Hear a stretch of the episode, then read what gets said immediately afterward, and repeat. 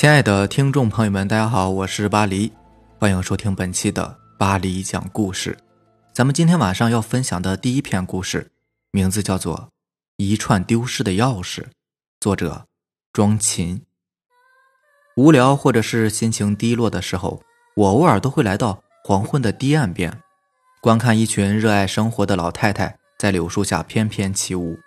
看着他们脸上洋溢的笑容，我也会被感染。重新鼓舞起对于生活的激情。记得有一次，老太太们在天黑之时结束跳舞，各自离去。我则倚着一棵柳树，打开手机开始上网。没过一会儿，一位老太太拍了拍我说：“小伙子，我刚才在这儿跳舞，回家的路上发现钥匙丢了。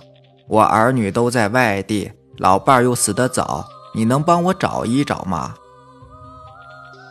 此时天已经黑透了，出于好心，我打开手机的背光，在空旷无人的地方帮老太太寻找她丢失的钥匙。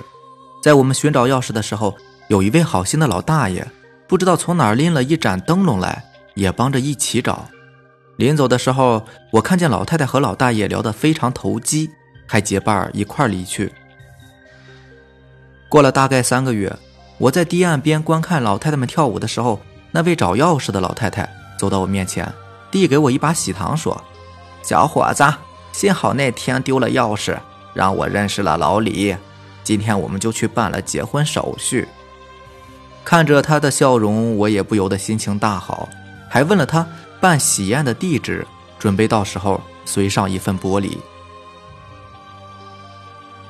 一个月后，我如期来到了远郊的一处张灯结彩的农家院子，那是新郎官的家。我被这对老迈的新人奉为上宾，还邀请我在行礼时担任了证婚人的角色。喜宴结束的时候，已经是日落西山。说实话，我的心情又变得有些低落。我都已经是快三十岁的人了，却一直是孑然一身。看到人家老太太都找到了夕阳红，这叫我情何以堪呢？出了农家院子没多远，我忽然听到了潺潺的水声。这里也是一处堤岸。岸边栽满了杨柳，夜幕渐渐降临，但我还是清晰的看到了一位妙龄少女倚着一棵柳树。她听到我脚步声后，回头朝我看了一眼。我忽然萌发了一个古怪的念头：为什么我不能借着找钥匙的借口去和这位妙龄少女搭讪两句呢？可正当我准备上前的时候，却看到从柳树的树影中走出了一位英俊的男子。那男子和女郎见面后，立刻紧紧地拥抱在一起。我顿时感觉无比的失望。就在我走出几步时，忽然听到身后传来“扑通”一声，堤岸上的那对男女已经失去了踪影。我快步跑到堤岸边上，月光下，我只看到潺潺而过的河水，水面泛起了两道涟漪。这是一对殉情的男女。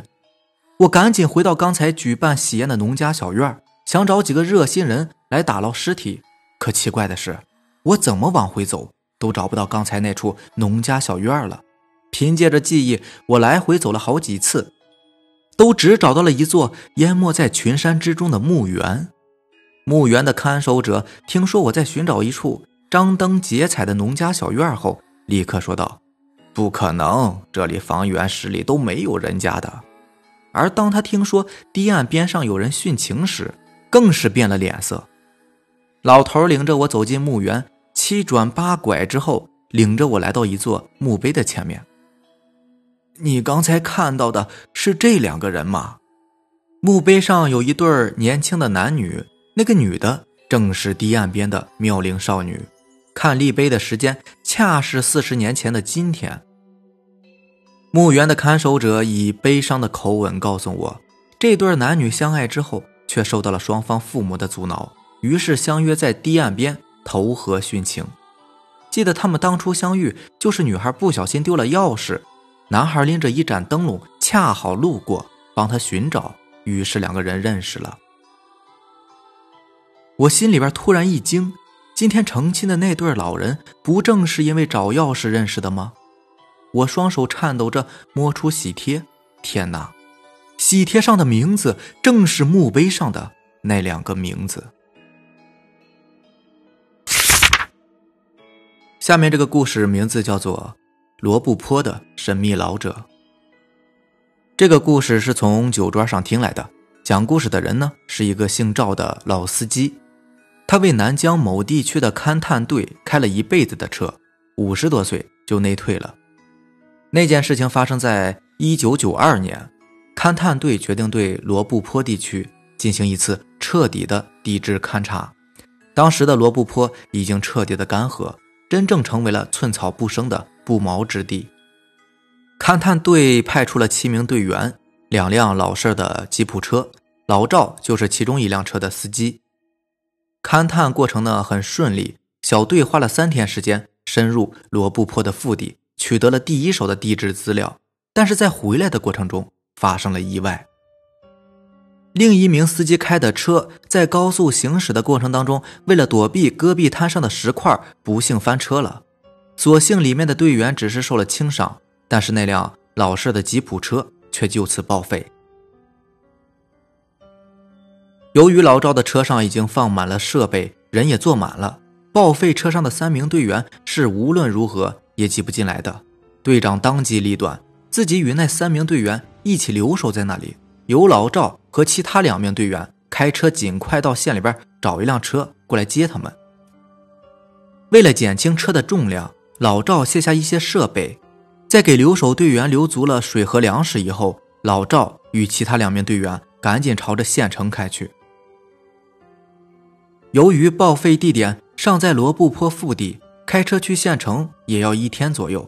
老赵以最快的速度朝目标赶去。走了两个钟头，老赵忽然看见前方远处有一个人影，老赵大吃一惊，在这个不毛之地怎么会有人呢？那人所在的地方也是车子的必经之地，强烈的好奇心驱使他加足了马力，朝着人影开去。走得近了，老赵看清了，那竟然是一个老者。虽然现在赶路要紧，但是在这种地方遇见人不能不管呐。老赵下了车，对那个老人喊了一下。老人看起来倒是不算劳累，轻快地走过来。老赵说：“同志啊，你怎么一个人在这儿啊？”那个老人说：“我是勘察队的，出来找水，迷路了。”老赵心下怜悯，决定搭老人一程。老赵说：“我们要去县城，你搭我们的车吧。”老者看起来既不兴奋也不激动，平静地说了一声：“好。”车上的人给老者腾开了一个位置。老者上了车，那个老者看起来很有书生气，戴个眼镜。开车过程中，老赵问那个老者来自于哪里，老者说上海。老赵又问了一下他来这里的原因，老者貌似话不多的样子，就简短的说是来考察。老赵想老者可能是累坏了吧，也就没有再问。车上的队员给老者递了水，老者也没有表现出很饥渴的样子。也就象征性的喝了几口，车上的人都觉得有点奇怪。那个老头不像是困在这里获救啊，倒像是来旅游的，顺便搭了个车。路上，老者一句话也没有讲。车又赶了半天的路，老赵与另外两名队员要解手，于是就停了车。三个人下了车，留老者一个人在车上。三个人把尿都灌进了随身的塑料瓶里边备用。在这个不毛之地。尿也是能够救人的呀！三个人灌完了尿，准备上车。有个队员忽然叫出声来：“那个老人不见了！”老赵也是大吃一惊，赶忙过来一看，果然刚才还坐在车里的老人不见了。老赵急忙吩咐队员四处找找。奇怪的是，方圆都是开阔地，但那个老人就如同是人间蒸发了一样，就这么没了。老赵觉得十分不可思议。这时已近下午，老赵觉得赶紧赶回县城找车去救队友最为要紧，于是决定不找了，先走吧。在那天的凌晨，老赵顺利赶回县城，找了辆吉普车，又连夜赶回了罗布泊。在第二天将近中午，救援的车辆也找到了留守的队员。在车上，老赵向队长说了见到老头又消失的情况，队长也是惊奇万分。说回去一定会向上级汇报。回去后，这件事情老赵一直是念念不忘，多次找上级领导反映情况，但却屡屡不见答复。谁有闲工夫管你这种似真似假的事情呢？事情也就慢慢的压下来了。两年后，老赵在一本书上读到八十年代一个科学家在罗布泊失踪的案件，他忽然觉得那个老者的脸确实与这个失踪的科学家有几分相似，但是又一想，科学家是在八十年代失踪的，但看到那个老者是一九九二年，相差了好几年呢。但老赵越想越觉得那个老者长得确实像这位科学家，要是真的是他的话。那科学家已经在罗布泊里游荡了近十年呢。那老者究竟是谁？他为什么会突然出现，又突然消失呢？老赵始终没有找到答案。他想，这辈子也许是找不出来了。好了，以上就是咱们今天晚上要分享的故事啦。如果喜欢咱们的节目呢，就点个订阅吧。